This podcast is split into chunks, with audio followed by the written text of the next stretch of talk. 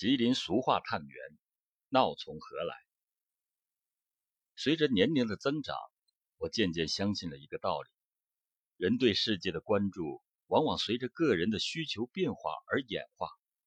人的需求可能是物质的，可能是精神的，也可能是物质和精神杂糅的。在这个需求矢量变化过程中，人们经常会感慨：当初不珍惜，而今悔泪滴。然而，感慨离行动总有很远的距离。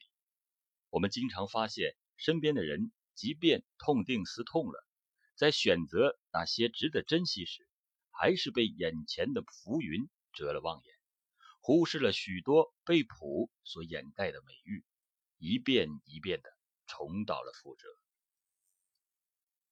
有一类常被忽视的事物，叫做民俗文化。生活节奏的加快。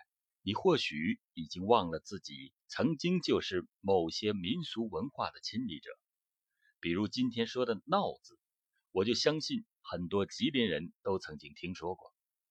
在不是很久的以前，一些上年纪的人常把生病的“生”说成“闹”，比如得了眼病就叫闹眼睛，嗓子肿了就说闹嗓子，肚子疼了就嚷嚷闹肚子。仔细考量。字面的意思，“闹”字应该有一个主体。比如说，有个小孩抓蝴蝶，一不小心，蝴蝶身上的粉末被揉进眼睛，导致感染。我们说这个小孩闹眼睛了。这句话并非是说孩子自己闹坏了眼睛，而是蝴蝶身上的粉末导致了眼疾。在小孩和所闹部位之间的是有一个介指某某。蝴蝶身上的粉末好说，而嗓子呢？难道一些文化程度不高的老人们在解放前就知道病毒？如果真是这样，老人们也一准儿知道闹肚子的某某应该就是大肠杆菌吧？想知道老人们眼中的某某，就看看过去的老人用什么办法，怎么解决闹的。离现代生活最近的，肯定是打针吃药。吉林市很多资料都有明确的记载。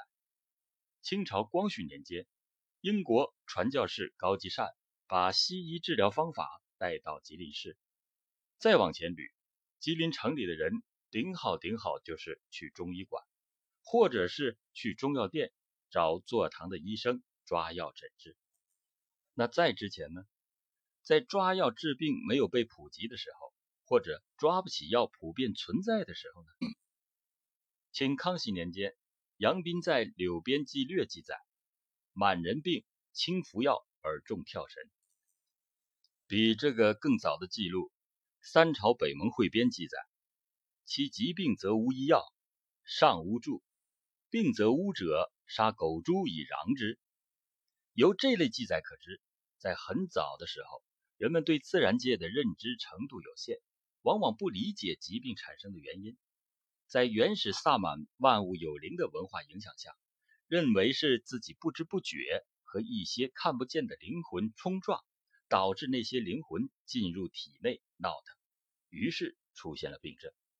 只有借助萨满巫师的力量，才能把那些灵魂请出身体，症后才能痊愈。治疗时，不仅山川、河流、动物，连那些日常生活中。并不为人们看重的普通的水草花木，此时也具有了神秘的力量。萨满也不再是日常生活中的个人，而是神与人之间的中介。萨满唱的神歌，发出的咒语、喝令，代表了某个神明的意志。萨满或用交易的手段，使病人身体里那些遭到冷落或不公而进行报复的魂灵得到安抚而离开。或用神明的指令和力量，将缠人闹腾的精怪阴魂喝走。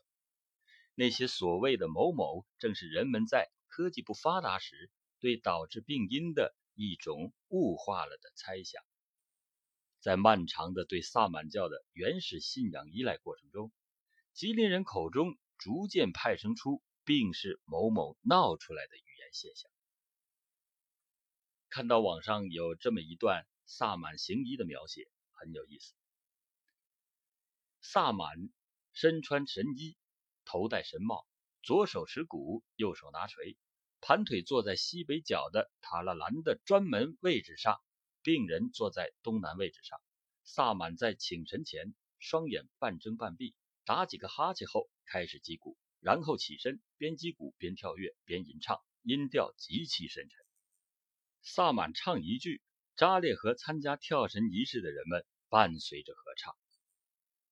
鼓声渐紧，萨满下巴哆嗦，牙齿咬得咯咯作响，双目紧闭，周身摇晃，表现出神灵附体时的痛苦情状。这时，有人拿出一团烧红的木炭，放在萨满脚前，为神引路。萨满鼓声突停，浑身大抖，这是神已附体的表现。这时，附体的是祖先神，借萨满之口询问：“你们请我来有什么事？”扎列吉病人亲属代答：“因某人患病，惊动祖先来给看病。”这时，萨满在击鼓吟唱，通过逐一恭请诸神，探寻病人冲犯哪位神。萨满提到一位神的名字，病人就不由得颤抖起来，则认为是此神在作宠病人。有时，作宠之神借萨满之口，自认是他所为，要求。共计某种牺牲，患者家属赶紧应允，答应病好后就还愿。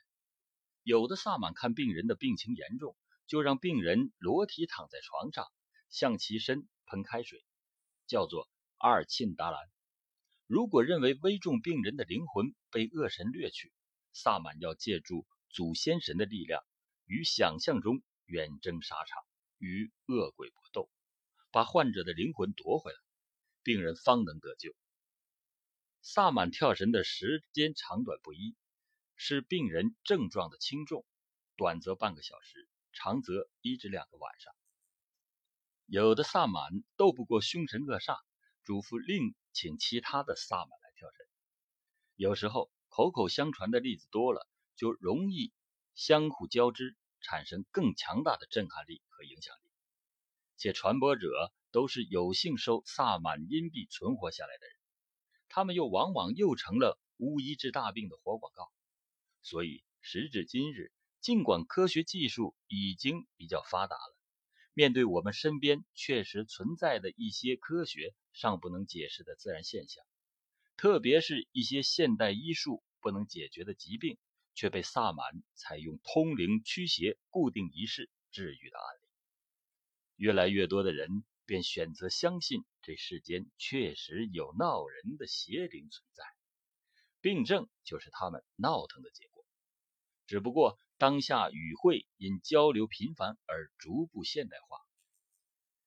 闹的意识只局限在某些医院不能根治的疑难杂症或心因性疾病。面对大多数的疾病，人们还是能够理性的选择去医院治疗。遇到眼部感染、咽喉发炎，那些自称出马通灵的巫医神汉也不会例外。